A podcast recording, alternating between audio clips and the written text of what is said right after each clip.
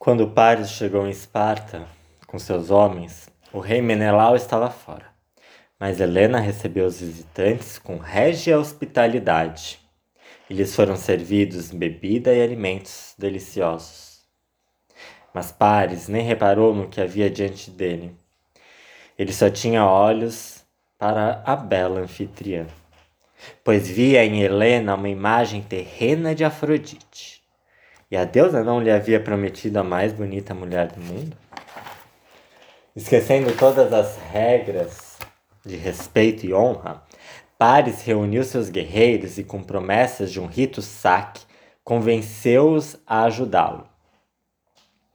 Eles tomaram de assalto o palácio, apoderaram-se dos tesouros do rei Menelau e levaram Helena para seu navio. Em seguida, zarparam para Troia. E pelo poder de Afrodite, deusa do amor, Helena se apaixonou pelo belo Paris e acabou esquecendo seu marido Menelau. Mas Paris havia quebrado as leis sagradas da hospitalidade. Não somente Menelau ficou esbraveja esbravejando de fúria quando voltou, mas toda a Grécia se sentiu insultada pelo atrevimento do príncipe troiano. Além do mais, os reis que haviam prometido apoiar Menelau, marido de Helena, viram-se obrigados a ajudá-lo devido ao juramento feito. De modo que Menelau enviou mensageiros para exortar seus amigos a mandarem navios e guerreiros a fim de velejarem em direção a Troia. Em pouco tempo, uma poderosa esquadra estava pronta para cruzar o mar e trazer Helena de volta a Esparta. Havia, porém, dois guerreiros que não queriam tomar parte na luta. Um era Ulisses, que se casara com uma nobre dama chamada Penélope. Ela acabara de ter um bebê, e Ulisses não queria deixar os dois para lutar por Menelau numa guerra que poderia durar anos. Quando o mensageiro chegou, Ulisses fingiu que havia enlouquecido. Atrelou um boi e um burro a um arado e começou a arar um campo. Mas em vez de sementes, ele espalhou sal nos sucos. O mensageiro observou um pouco aquele estranho comportamento. Depois entrou sorrateiramente no palácio e encontrou o filhinho de Ulisses dormindo em seu berço. Ele o pegou, levou-o ao campo e pôs no chão, bem no caminho do arado do rei de Ítaca. Quando Ulisses chegou perto, fez parar o boi e o burro e tirou a criança do caminho. Então o mensageiro deu uma risada e disse: Se você está bom da cabeça a ponto de salvar seu filho, também está, também, também está bastante bom para lutar ao lado de Menelau. E assim, o esperto Ulisses teve de desistir de seu fingimento e seguir o mensageiro. O outro guerreiro, que não queria fazer pa parte da grande esquadra dos gregos, chamava-se Aquiles. Ele era muito jovem para ser um dos pretendentes de Helena, de modo que não havia feito promessa para ajudar Menelau.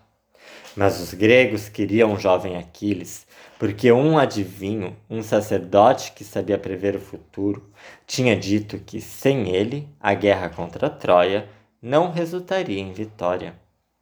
Por que seria ele tão necessário para a vitória dos gregos? O príncipe Aquiles era filho de um rei e de Tétis a deusa do mar. Sendo uma deusa, Tétis era imortal, mas seu filho Aquiles, tendo pai humano, era mortal. Então, quando Aquiles era bebê, sua mãe decidiu torná-lo invulnerável, para que nenhuma arma pudesse feri-lo.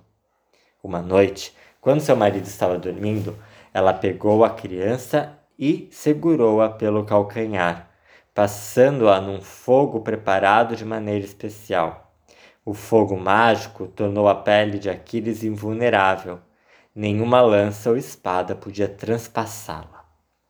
Mas, enquanto ela fazia isso, seu marido acordou e quis saber onde estava a esposa. O rei foi procurar por ela e, levando o maior susto, viu-a segurando seu filho no fogo. Com um grito de horror, ele correu, tirou a criança das mãos da mulher e amaldiçoou-a. A deusa do mar sentiu-se tão insultada que nem explicou o que estava fazendo. Simplesmente saiu e voltou para as profundezas do oceano. O pequeno Aquiles tornou-se invulnerável, com exceção do calcanhar, por onde Tétis o havia segurado. E por causa desse calcanhar, Tétis ainda temia por seu filho. Quando soube que os gregos queriam levar Aquiles para a guerra, ela deixou seu reino sob as ondas e entrou, secretamente no palácio do marido. Encontrando Aquiles, disse-lhe que ele precisava segui-la e fazer o que lhe fosse mandado. De modo que Aquiles foi embora com sua mãe.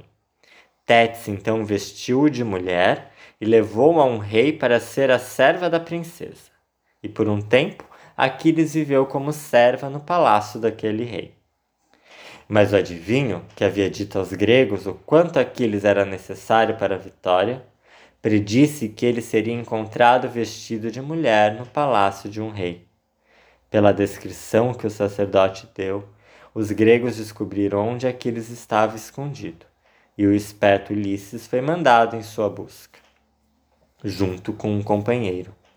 Eles foram ao palácio e contaram ao rei porque tinham ido até lá. O rei disse que se havia um homem entre as servas de sua filha, eles teriam de descobrir por si mesmos. Ulisses e seu companheiro olharam para as servas, mas o jovem Aquiles parecia-se tanto com uma mocinha que eles não conseguiram distingui-lo.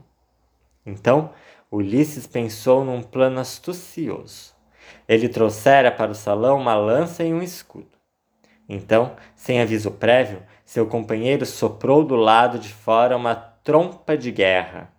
As moças fugiram todas em todas as direções, em todas as direções. Mas Aquiles pegou a lança e o escudo e ficou pronto para lutar. O jovem príncipe, príncipe fora desmascarado, mas estava cansado de viver daquela maneira, pois gostava de lutas e batalhas e só se disfarçara por causa da orientação de sua mãe. Já que o disfarce havia falhado, ele estava contente de ir com Ulisses e se unir aos gregos em sua guerra contra os troianos.